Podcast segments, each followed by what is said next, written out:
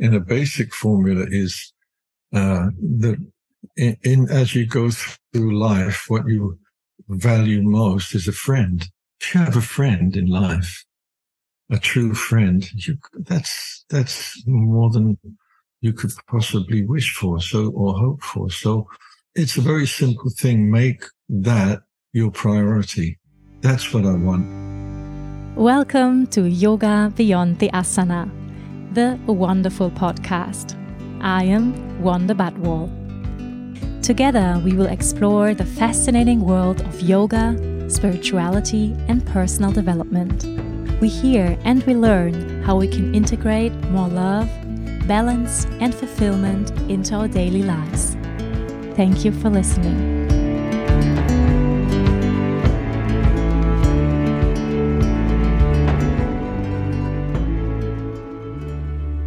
Hello, everyone, and welcome to a new episode from Yoga Beyond the Asana, the wonderful podcast. I'm so happy that you're here. I am very excited sitting here and um, welcoming two special guests I was a long time looking forward to. Two beautiful souls who most of you probably already know. Deva Premal and Miten. For the ones who don't know them yet, here comes a little bit about their background and some introductory words. Deva and Miten met in the early 19s in India in an ashram of the spiritual teacher Osho. After leaving a very successful but not fulfilling career as a musician in England, Miten found his way back to himself through the humble and simple life in the ashram. Living there for several years, Miten found his service to the Osho community as a musician. Deva from Germany left to India with only 17 years, and she was studying, studying reflexology, shiatsu, and craniosacral therapy. She comes from a very musical background, influenced and guided by Eastern and Zen philosophy. Her mom brought Osho's teachings into the house. And that is when Deva felt the call to live in the ashram. Deva and Miten became partners and she contributed first as a backup and support during the musical gatherings until she had a re-encounter with the Gayatri mantra, which was already sung to her by her dad as a child. Deva found her voice again and immersed into the world of mantras with Miten on her side. Both started touring worldwide with the Osho community, contributing through music until they recorded their first album, The Essence, in 1998. This record became an unexpected success, that at that time was the beginning of the con- continuous story of Deva Premal and Miten. Since then, many more recordings have been made.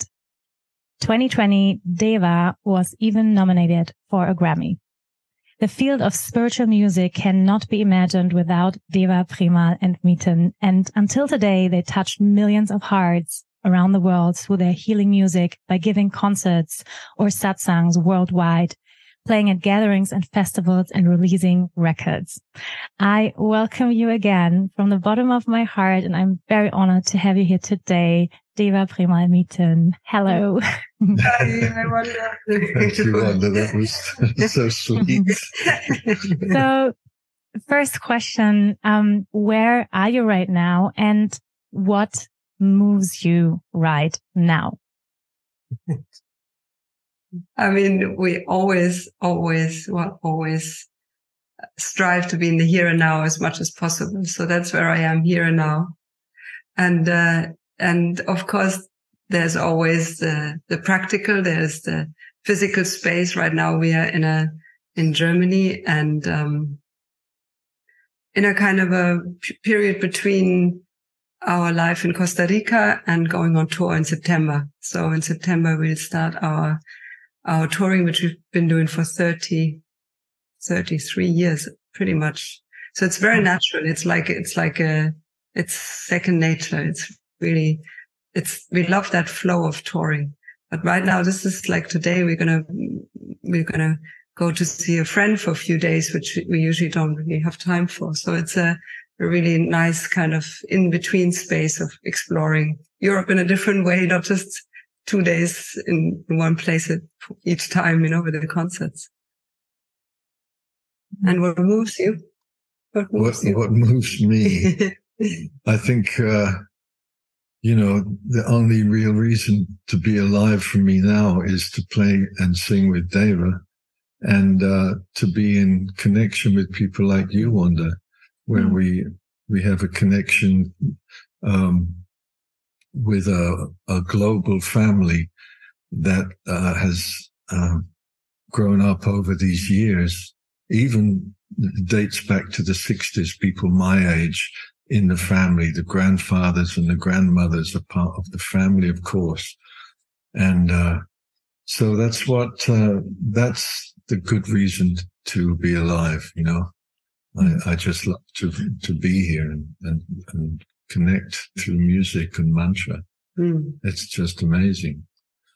People give you money for it. That's unbelievable. Uh, you know, we, you know, but because for us, it's our spiritual practice. There's no, there's no vacation, like Deva was saying. You know, mm-hmm. it's not like, uh, this is as close as it gets uh, to a vacation, going visiting some friends on a beach for four days in Spain, and then um, even then the guitar will be there with us, and mm. we'll be chanting and singing with friends.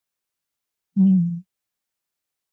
Yeah, thank you. I'm also very happy to be here with you right now and connect.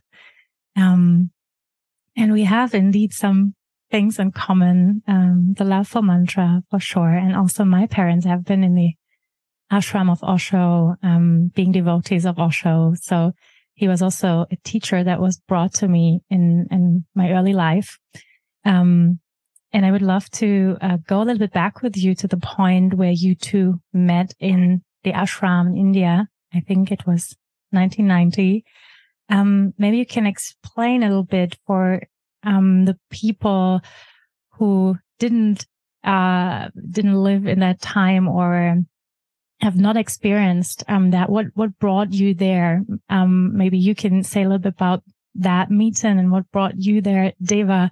I said a little bit in the introductory, but maybe you can also give us some imagery. Um, yeah, what brought you there? Um, how was that time when you met? Well, what brought me there was kind of desperation you know, I'd lived a life uh, of kind of sex, drugs, and rock and roll for too long. And uh, I was kind of lost in London uh, with a family and uh, managers and people resp- I was responsible for. And um, I just wanted to get off the train, you know. I just didn't know where it was. But of course, there was a lot of uh, exploration back then in the 60s and early 70s.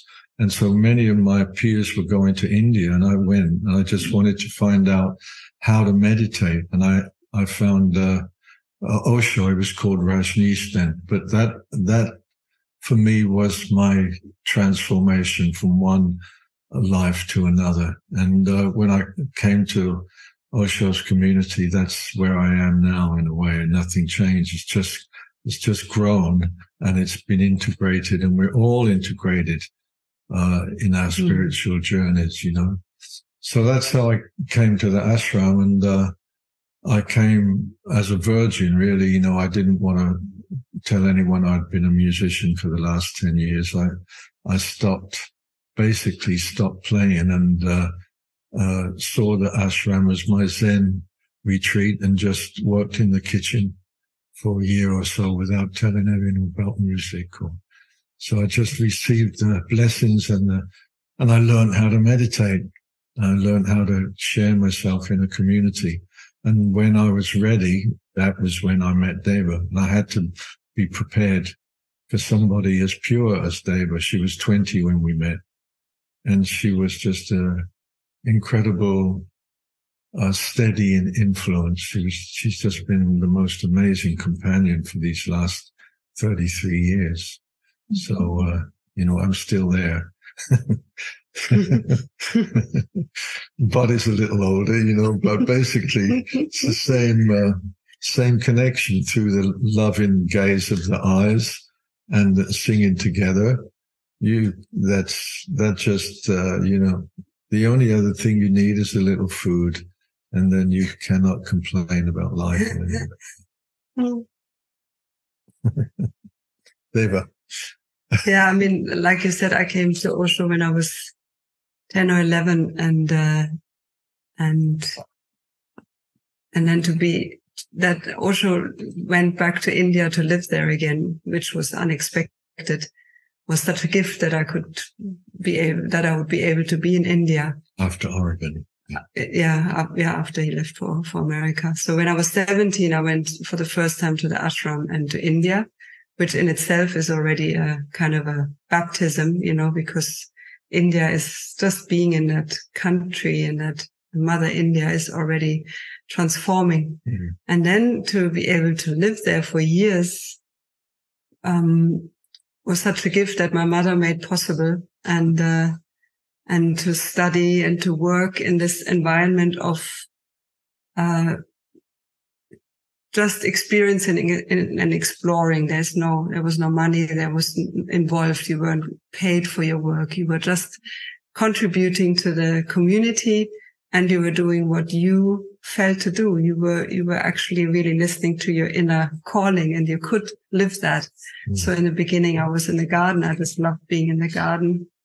And then I was doing the bodywork trainings and I was able to give sessions there, which was what a, what an honor and gift to, to, to share that. And then deep down inside, I always loved, I mean, I loved music. I grew up with music because my mother was a musician.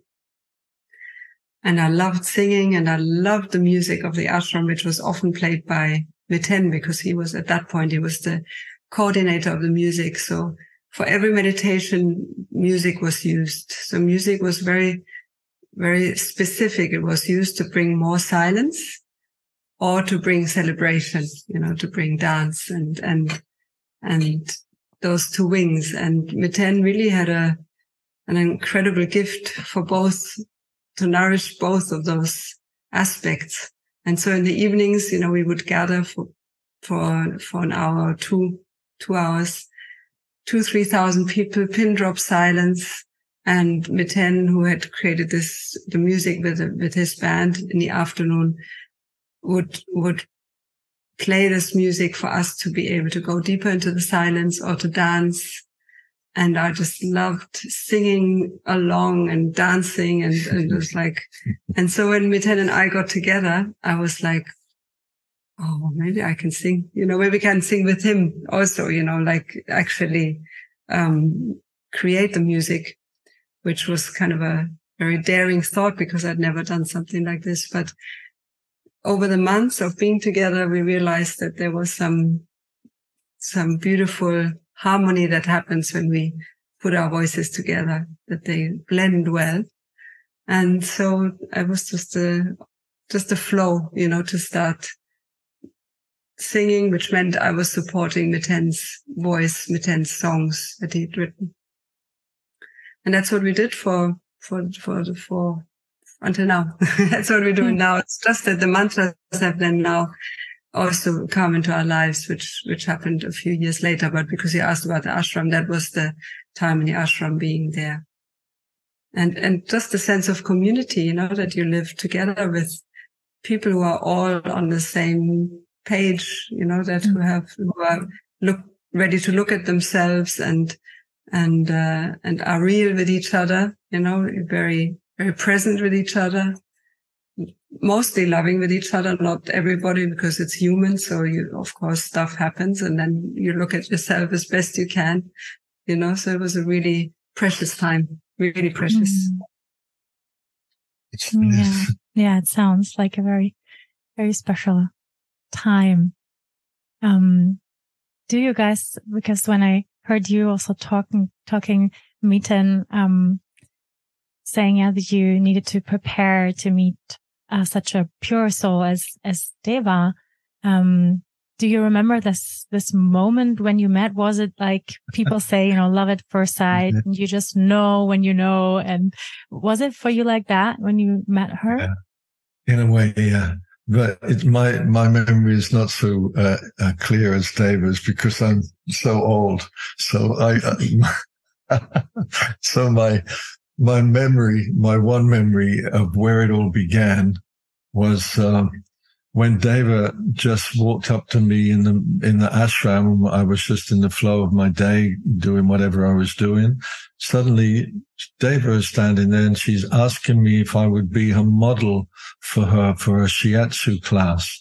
She needed somebody to work on, and uh, all the um, participants had been told to go into the ashram to ask somebody to be their model so they could practice an, a session. So Deva came to me and that, uh, that's when it happened. I had a hug with her before the session and just holding her and being held by her was, uh, it was, uh, I just haven't never forgotten it. Mm-hmm. And it was, it was, uh, it, it uh, can't describe it, but it, I, I, the way, the way it was feeling to me when I was in that embrace with her. And it wasn't in any way romantic or, uh, you know, sexual or anything like that. It was this feeling of being held by uh, a kindred spirit. And it, and, and also I was holding a kindred spirit and, and it, the, the, the hug was prolonged. It was, it was for one or two or three or four breaths. So it was quite a long time of just, and not just one breath and then that's it. It was like being held. And yeah, it felt like she was, I, my, my conscious mind said, Oh, she's an old soul. She's, she's so settled somehow in herself that, uh, it was a quality that I was just recognizing in myself. So I was aware of it. I was aware of where she lives in herself. And it was, uh, I knew that space for myself. And when we wanted to make music, that's where it came from. And then with the master taking us even deeper, uh, with the understanding that how music is conducive to silence and meditation and celebration, like Deva was saying. So that's my memory of, of it. I know Deva's got mm. about two or three others.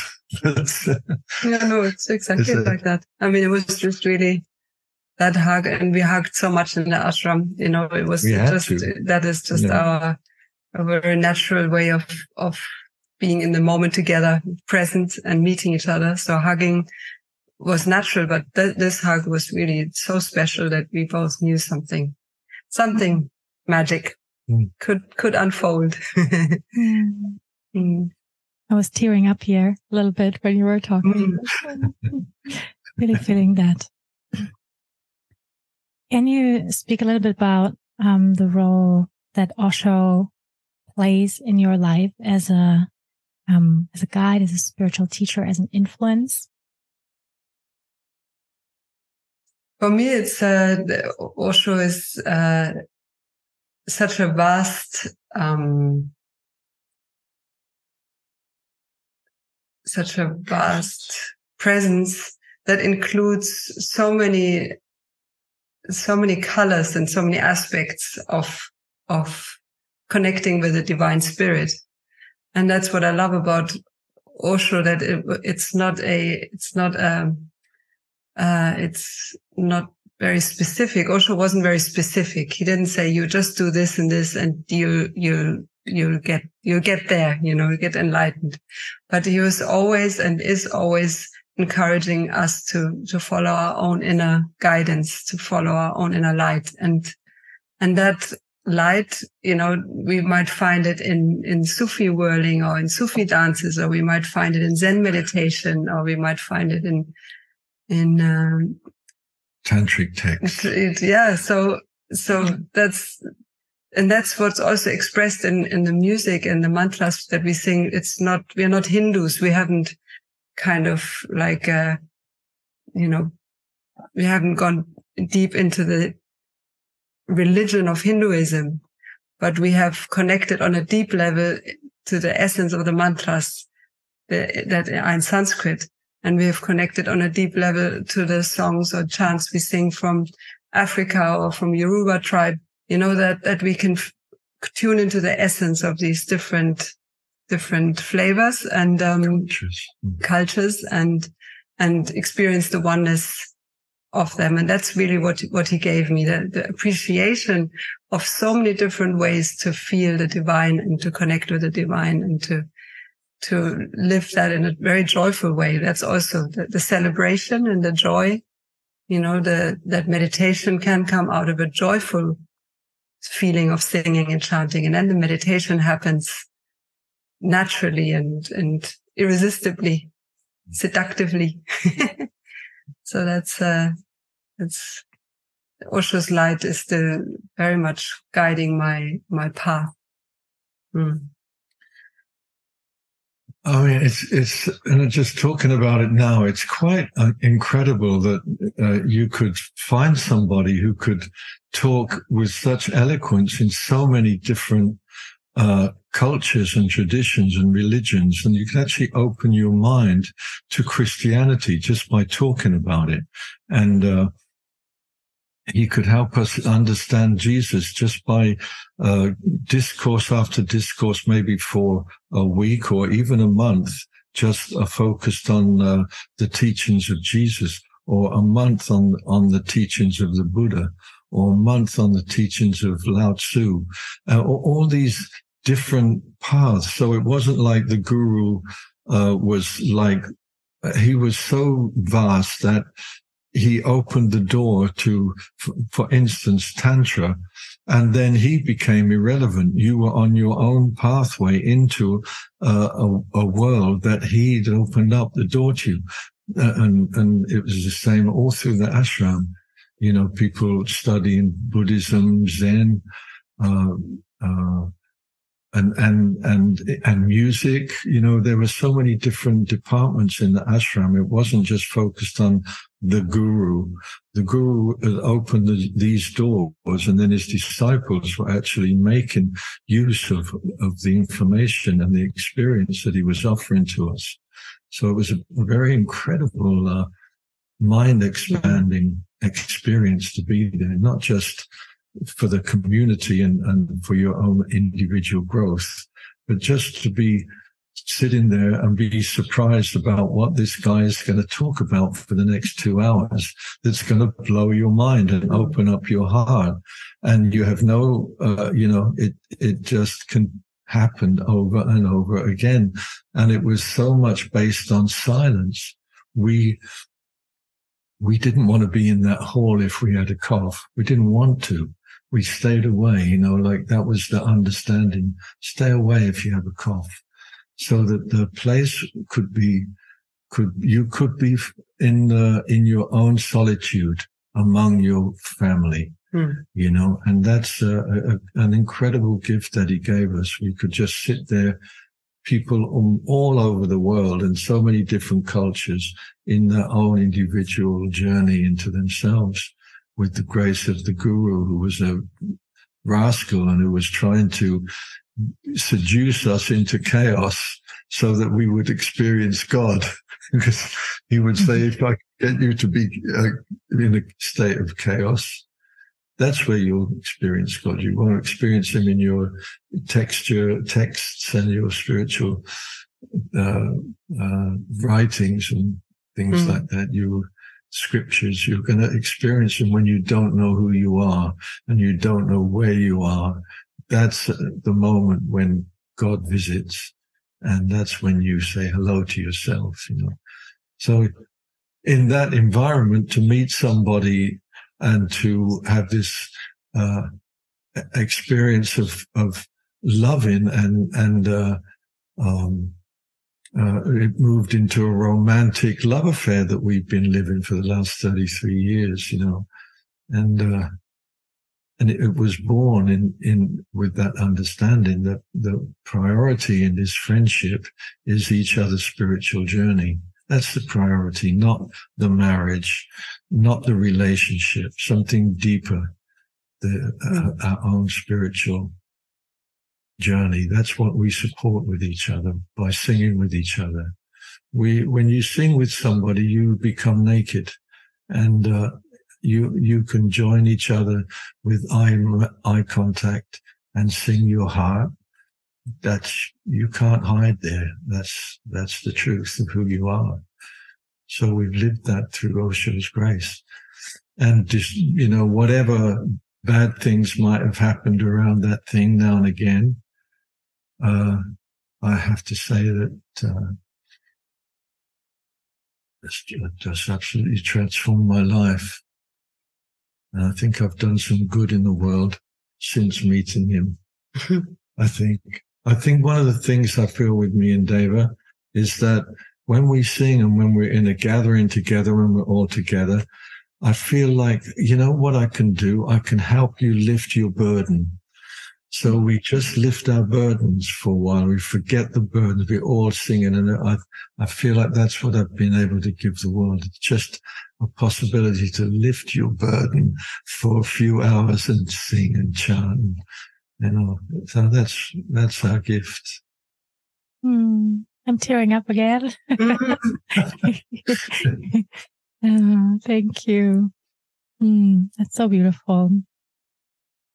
Um, Miten, you you just talked about um that you two made each other's spiritual um progress or um spiritual journey your um priority, yeah, to support each other on your spiritual path. And could you share um, even some other wisdom you two gained after not only working together, but also being a couple for more than 30 years? Um, and when I see you and listen to the both of you, I feel like, as you said in the beginning, like you just met like last week. um, you you feel so much freshly in love, like holding hands. I watched some interviews, you know, prior to this conversation. I was like, wow, they're always holding hands. This is so sweet, and they look like they're freshly in love. So, um, this is something that's very inspiring. I feel, um, for me and for many others, I think. So, uh, what makes it possible that these, you know, also this two relationships of work work um i don't i think you don't see it as work but you know in in a way it is it is yeah and and the love relationship like can you share a little bit what how do you keep it fresh or is it really the, this one wisdom of making this spiritual journey to support each other the priority or is it is it more what what would you say I think it's the question is to you. to Both of you, of course. um, it's a mystery, I think. It's what I really love. We've never worked on this, you know, we've never done anything consciously to make this good or happy or in, in the beginning we thought let's be intelligent let's not spend too much time with each other so the juice doesn't run out too quickly you know so let's have two rooms and and uh, we just never used one of the rooms. It was just a waste of of space, you know. So we realized let's just enjoy, and and and also enjoy with the knowledge and knowing that this will will or can finish any moment.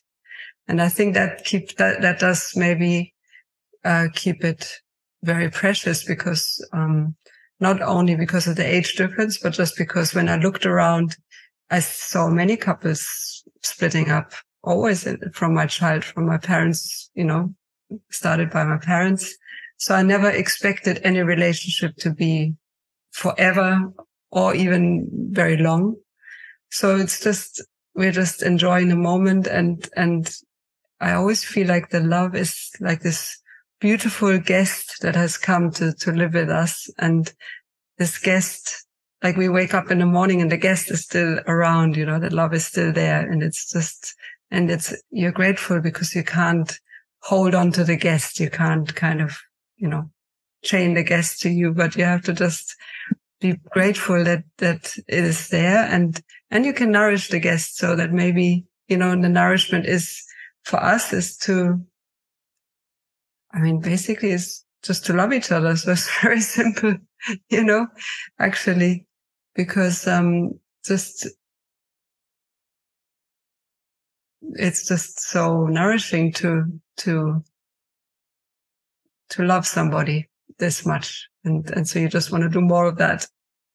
And, and with the work, when you said work, it's just been very, very easy and also sometimes challenging because music does, music is a, is, is a great challenge, challenger, you know, like Miten said, in, in, when you sing, you're very naked. So in the music, which is really, Miten is my, has been my guru and, and musical mentor and, and, and teacher. And that's where I can, you know, feel my, my stuff come up or my, you know, my challenges come up. But somehow we, we manage to move through it very quickly and it never sticks very long or, or we never dwell in it. So we just, you know, it's like a few moments of, or whatever, um, just looking and being open and honest. And, but the underlying feeling is always the love, the underlying trust that we love each other and we want the best for each other and, and, uh, and the respect, you know, the, the mutual respect that we really somehow we haven't had any power struggles or anything, although, you know, we, we, we both lead in a way, you know, now together. It's, but I always think we're just lucky. I don't think, I don't think I could say to anybody, Oh, you just do that and it'll be much easier or something. You know, I don't have like, we don't have like a magic formula, formula, only a magic formula, not a, not a formula we can.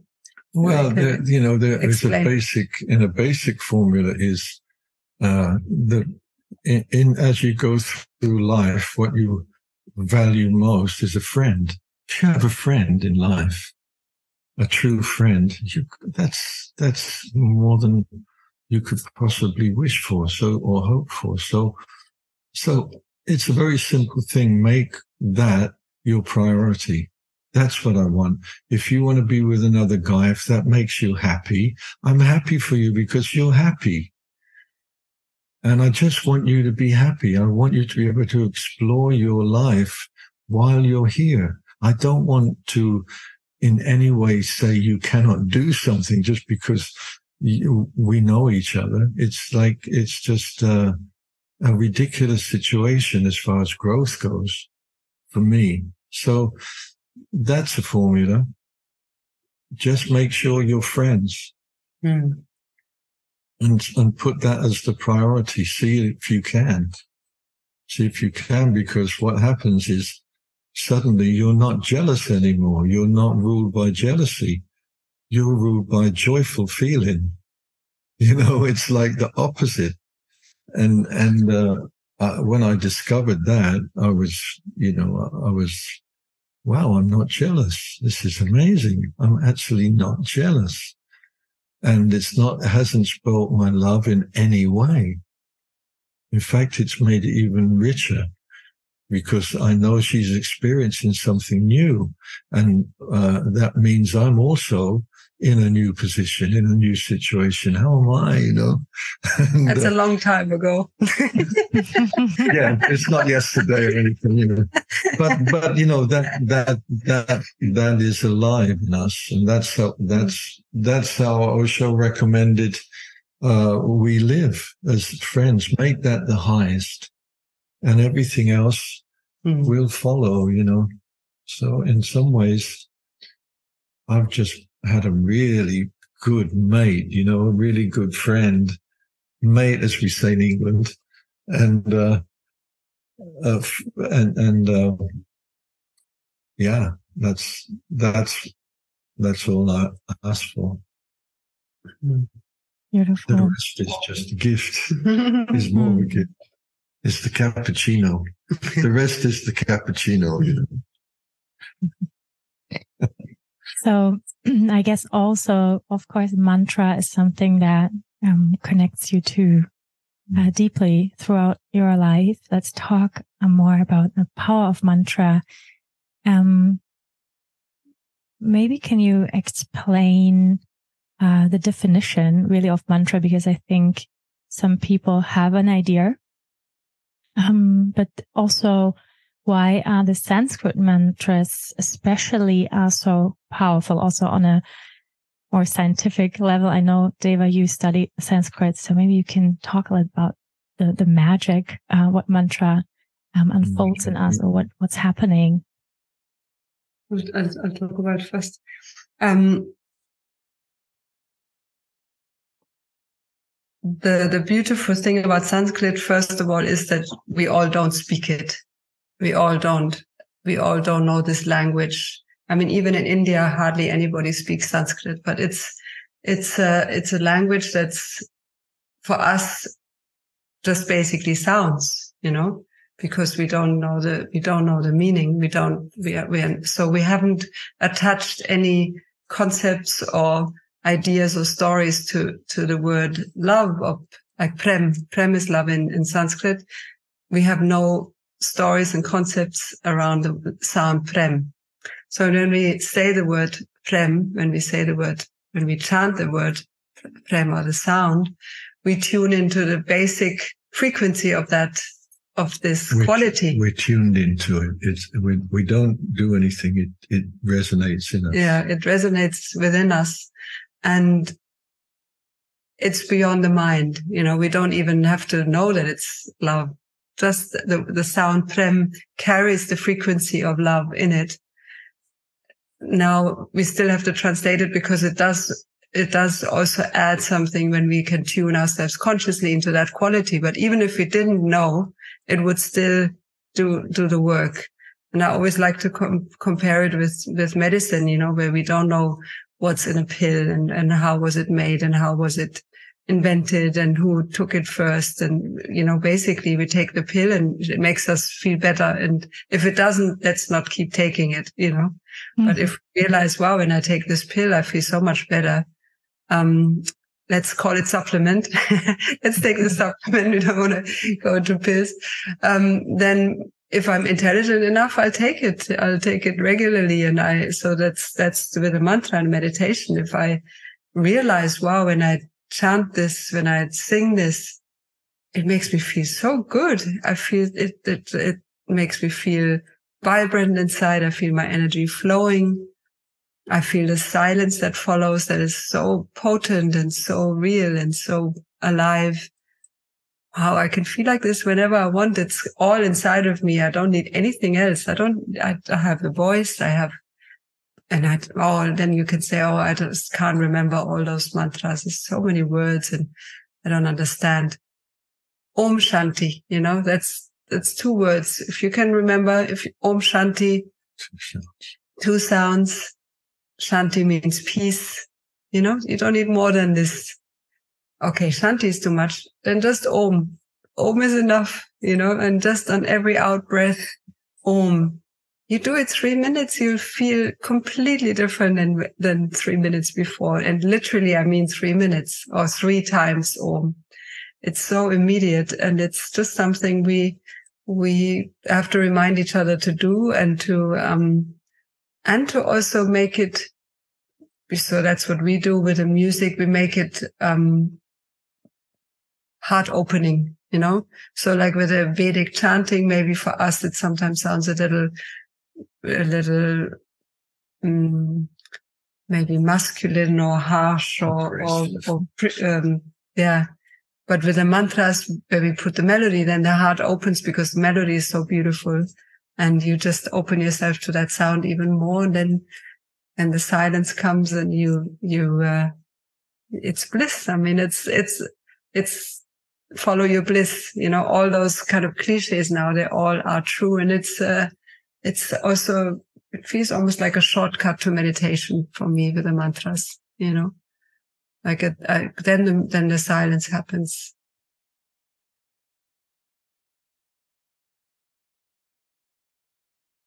Anything to add? Um, well, we could chant something. Chandamrita. This is lots we just, of words. Uh, just chant this mantra for you. Wanda, we can close our eyes together mm. when we chant.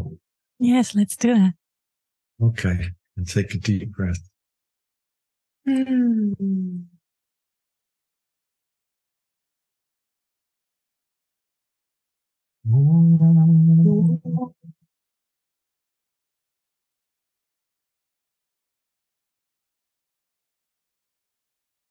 शम्नुमित्रा शम्नुना शम्नो भाविर्यमा Brihaspati शम्नो Vishnu नमो ब्रह्मणे नमस्ते वायु त्वमेव प्रत्यक्षं ब्रह्मासि त्वमेव प्रत्यक्षं Brahma वरिष्यामि Ritam Vadashyami, Satyam Vadashyami, Tamam Avatu, Tatvaktam Avatu, Avatu Mam, Avatu Vaktam. Om Shanti, Shanti, Shanti.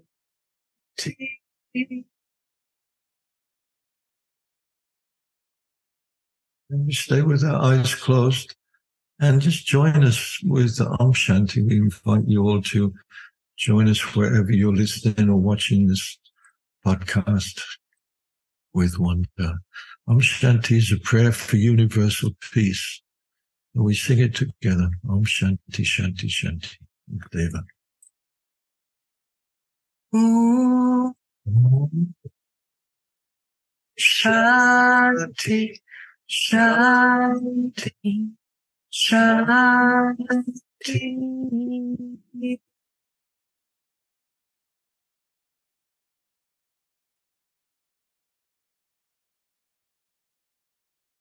And a little smile. Mm-hmm.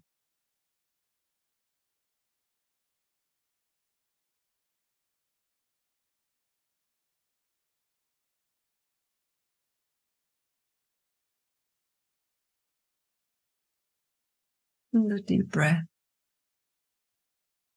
Ah. Mm, thank you for this little spontaneous chant. the I think unfortunately the recording of uh, the the Zoom is not you know capturing all the the five beautiful uh, sounds, but um, I definitely I received the frequency. That's uh, that's definitely for sure. Um, yeah, thank you. I, I, I felt immediately a, a, clearing. Yeah. So what is something that you can observe, like being on tour for so many years? What's, what is happening? You said it before meeting that you, like people are elevated or you lift something from them. What can you observe in the people? What's happening like through the concerts? What's your experience like when you in this, um, yeah, in, in this container with people, what, what did you see happening throughout the years or what, what is the power of mantra? What, what is happening to people? What can you, you observe? It's, it's really the same experience as the one we're feeling right now. The three of us talking to each other across the, across the internet, you know, but the, the feeling of connection is happening between us and uh, it's just magnified a few thousand times by the people that are there. But it's the same feeling, and uh, and and uh, and when we sing, it's the same feeling. So uh, it's just a magnified version of of this, really, and uh, because people are, are uh, are focused on the stage looking at us. So we we we musicians on the stage feel like we are in a way the male principle of a tantric uh, exercise. We're the male we are the on the stage and we're we're putting this energy out. And the audience are the is the feminine. It's the receiving. And together we participate in this tantric experiment every time we play. It's not obvious but it is to me and um, so, you know, on in during that evening, we go on a whole journey, just as you do in any meditation. And uh, at some points, it becomes very uh, deep and silent. Some, uh, but uh, it's a it's a deep orgasm, and other times it's a huge celebratory orgasm. You just have to let the music and the chanting have its own um, but this the ultimate expression of male and female energy is this orgasmic uh, experience. So that's how it is. Uh, when we That's play. in the it's in the life, and then also, um, you know, for because I think um, maybe a question was also what do people experience having mantras in their lives in general, and uh, and that's that feeling, like Miten said, the feeling of connection. That's what that's what is the key, because when we feel connected, we are already in a good place. You know, even if we are sad, if we feel connected, we are somehow okay. I think it's the disconnection is the most painful, Yeah. uh, the most painful feeling for us humans. And, uh, and, yeah, and that's, and the mantras help us feel that connection and also praise that connection. It's like, it's, it's, it's both. It's, it's a prayer to, to receive and it's a prayer to say thank you, you know, for, for being in this life and being, being surrounded by and, and, and have the divine spirit within. But this connection is in so many ways. And in some ways, it's the connection to other people singing when we come together. There's that connection. There's that connection to our recordings. People use our recordings a lot. What we hear, they play them every day or they play them all day long. And there's this sense of singing together with us in a recorded way. And, and then obviously people sing and chant themselves, which is so healing and powerful. we're saying that And then- childbirth and all that. Yeah, Using, yeah, using, very intense times in, Mm. in people's lives where they where they're with us. sorry. Yeah, no, No, I just yeah. you know, it's just to underline that point, you know, that Deva was saying that the, the recorded music has been incredible because people have been able to use it for things like childbirth, giving birth to their kids or saying goodbye to their loved ones and their friends at the end of a life. That our music has been used in many different, uh, intense, um, uh, uh, situations in, in, in people's lives and they bring us that whole thing. It's not just a, oh, it's a good party record or something. It's, it's, uh, it's way more than that. And, and I think that's why we feel so close to our, to our friends who come to sing with us.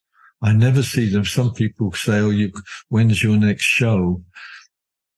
you know, and I mean, there's, we don't do shows. It's just not a performance. There's no show involved. It's a, it's just a gathering. It's actually a, a cosmic circle that is completed when we come on the stage and that completes the Mhm. circle. And then we're all in this together. And so it's got nothing to do with rehearsing something and showing people how complicated or how much good musicians we are.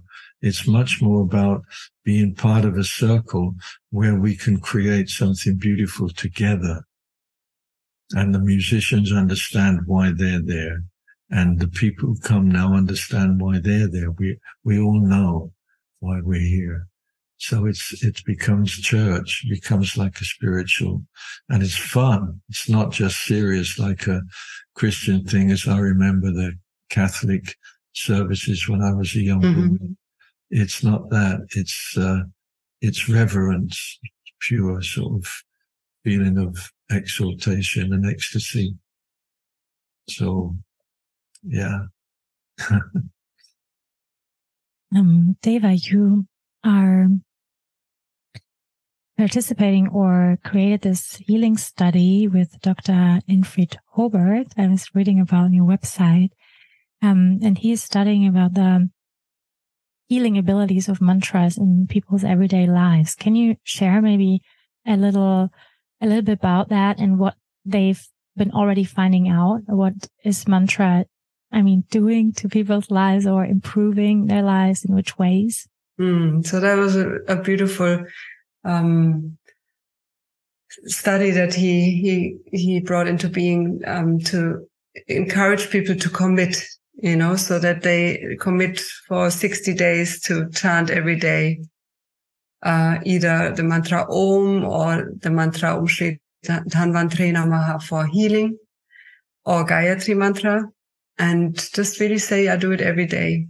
For for for the length of the the the recording, which is about ten minutes or so, which is really not actually a big time commitment, but just to do it every day is still very very powerful. And and uh, that's what the reports have been do have been showing that they have had more you know quality of life more quality more less stress um less symptoms i mean there's i don't know the exact percentages of all those things they can be found but um there was definitely a, a, a shift you know that is is noticeable and i think he's still he's still collecting and it's still going on um, but it's about the commitment, you know, it's about doing it every day and making that a part of your, your daily life and a tool that you know you always have there when you need it. Because in a moment of stress, if you just took literally three breaths of with an om on the out breath, you know, you would already see it from a different perspective. You would already have a little distance or detachment from the situation. So it's to, to create these good habits, you know, that we, that it becomes second nature. Oh yeah, I, I chant, you know, I, I have that tool and I do it and I do it when I, I can call upon it when I need it. That's very, very important and precious. Yeah, it's, it's, the commitment is so, it's, it's such an integral part of a spiritual journey. It's nothing new. We've, we we would made some CDs about ten years ago now with just mantras, no no uh, musical content really, just basically Deva chanting a mantra 108 cycles, and then with an explanation of what that mantra is. So what you get your CD with like 10 mantras just chanted 108 cycles with Deva. And the commitment and the invitation is can you commit yourself? Can you say to yourself, well, this is 10 minutes long, this mantra, and it's resonating with me. I can put it on, on my CD player every night for 21 nights. I'm going to commit. And in those 21 nights, I'm going to chant a mantra before going to sleep with Deva. And you chant your mantra. And that's, that's something we've been, uh, encouraging people to do for years also, you know, just once you make, like Deva said, once you make a commitment, the mantra starts to go deep and then you become friends. And if you do it for 21 days, you're definitely moving into a spiritual practice. So yeah, it's very, very important that, that sense of commitment, I think. You know, I think we've all gone through that uh, on our spiritual journeys at some point when we really commit. We say, yes, this is what I'm going to do with my my life and my time. It's it's uh, it's important, you know, you know, for spiritual growth to commit. And the mantras are great because you commit, you chant, and you're giving yourself some good soul food mm-hmm. at the same time. And if you do it every evening before sleep, you wake up with it. Mm-hmm. You know, it's very beautiful practice to chant mantra before you go to sleep. Mm.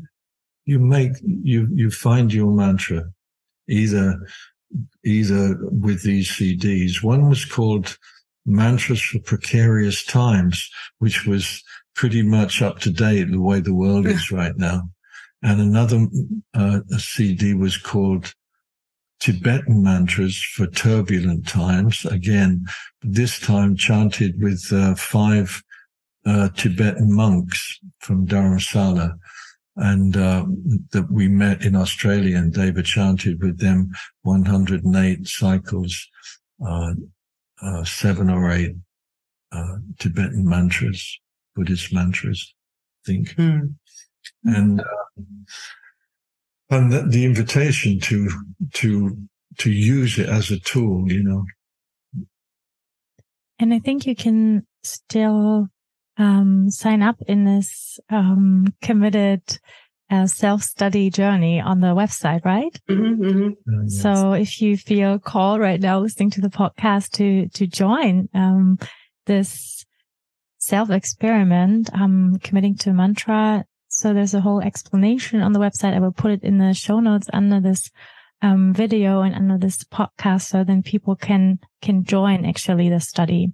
Mm. Chanting and meditation with mantra or mantra is the, the direct way to, to meditation is a profound spiritual practice. Um, do you have next to this any other rituals, practices you do throughout your day? Do you practice some yoga asana or some active meditation? Is there anything else you, you do? Um, for your body, for your soul, um, apart from that big spiritual practice that is your life already, but, um, is there anything that is, is important to you? I can answer. I can answer for Deva and uh, I'm gonna say, whisper to me first. Deva, since we've stopped traveling so much, Deva has become fantastic. no, I don't no, know. you, no, you're No, alchemy. just- No, but it's important. It's food. It's food. She makes the most fantastic food, and uh, every day. That's love speaking. Well, love speaking. That's good. And uh, and but yeah, that's that's our spiritual practice. that's one of Eating Deva's food. that's Right. one of it. But um, but um, uh, shaking. You know, like that's really something I always feel like I want to encourage people to know about is to shake the body, and that's another thing like the Om. You know, to to uh, up to 15 minutes a day. You could an hour, do an hour a day, but even three minutes of shaking will really totally reset your nervous system and, and bring relaxation. So that's really something that I would like to, to, uh, share.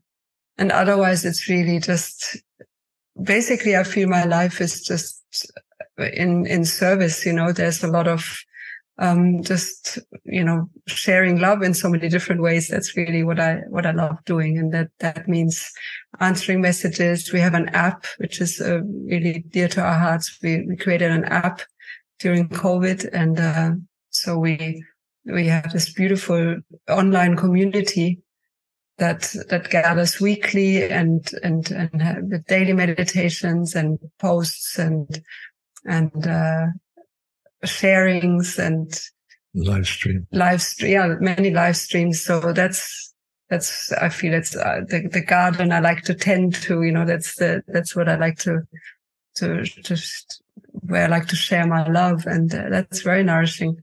So all those things, they might look like work, but they feel like sharing love to me, you know, it's a really, it's, but in, you could say I, I, I'm busy with that all day long, although I don't like that word busy so much, but that's really my, my focus. Yeah. Um, so you guys traveled the world. You've been to many, many places. Um, Deva, you're originally from Germany. Miten, you're from England, and now, um, you live in Costa Rica. Is that right? What means home to you, or why? What made you choose? I'm living on that island because you. There's so many places in the world, right? You you could have chosen, and uh, what what means this place for you? It just chose us, you know, it was just, uh, uh, the flow took us there. And that's really true. You know, it's when, when, cause when, uh, Corona started, when that whole, um, um, COVID blues started, we found ourselves in, in Costa Rica. We were there for a, a, a program. Yeah. We we For an annual program. an annual Mm. program in this uh, retreat center called Blue Spirit. It's beautiful. It's in the jungle. And we arrived there uh, a week before the lockdown happened. And so we, as Deva said, we were, we were just blown to that place. And Mm. when everybody in the group started to leave immediately to get back home before, before they shut down the airports and everything, we uh, we hadn't we didn't have anywhere to go back to. We weren't we weren't we didn't have anything anywhere. We so we just stayed and, Mhm. and we rented a house in the jungle which was like 10 minutes walk from the beach with all these animals and birds and uh and while the world went pretty crazy we were being very creative in the jungle and being inspired by the jungle and we made two or three CDs, a couple of video, music videos, and um, uh, and created an app. mm-hmm. So we, so that was our COVID time, and now it's over. We're happy to.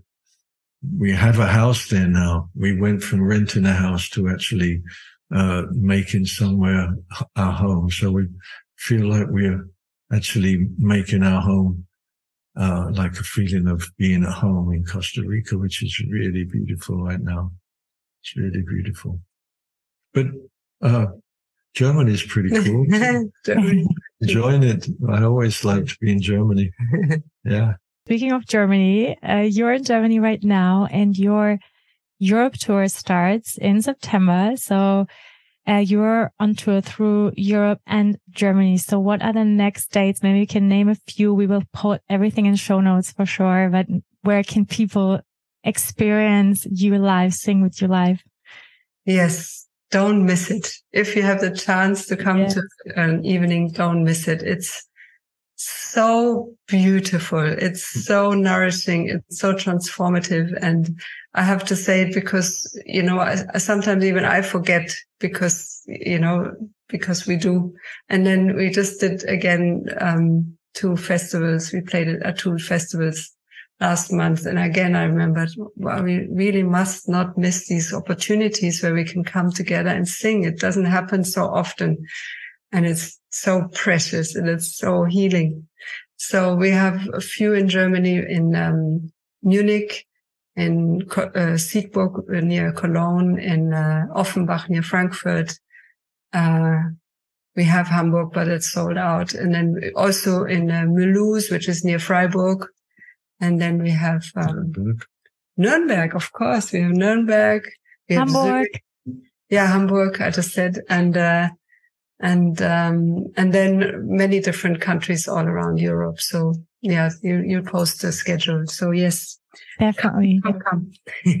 yes, yes, you guys. Um, I would love to come. Yeah, I, ha- I have a toddler, so it's not so easy, but oh, yeah.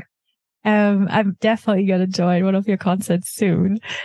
Um, yeah, thank you so much, you guys, for taking the time. Um, today, speaking to me, uh, speaking to everyone listening today.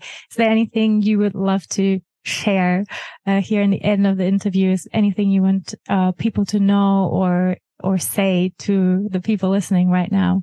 Keep singing. Mm-hmm. Keep singing. Find ways to sing. Find people to sing with. Yeah. And and really find your your your community, your tribe. Look for you know. So and and like check out our app. It is really a, a virtual community and it really feels real and tangible, even though it's virtual. It's so precious.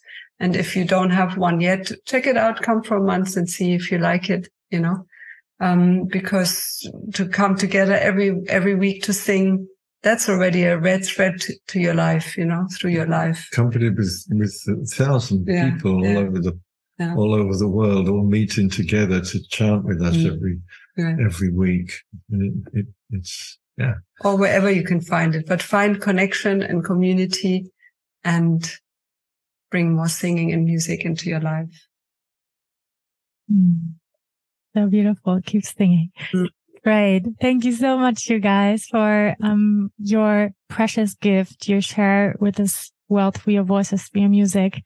Um, thank you so much for everything you, you gift to this world.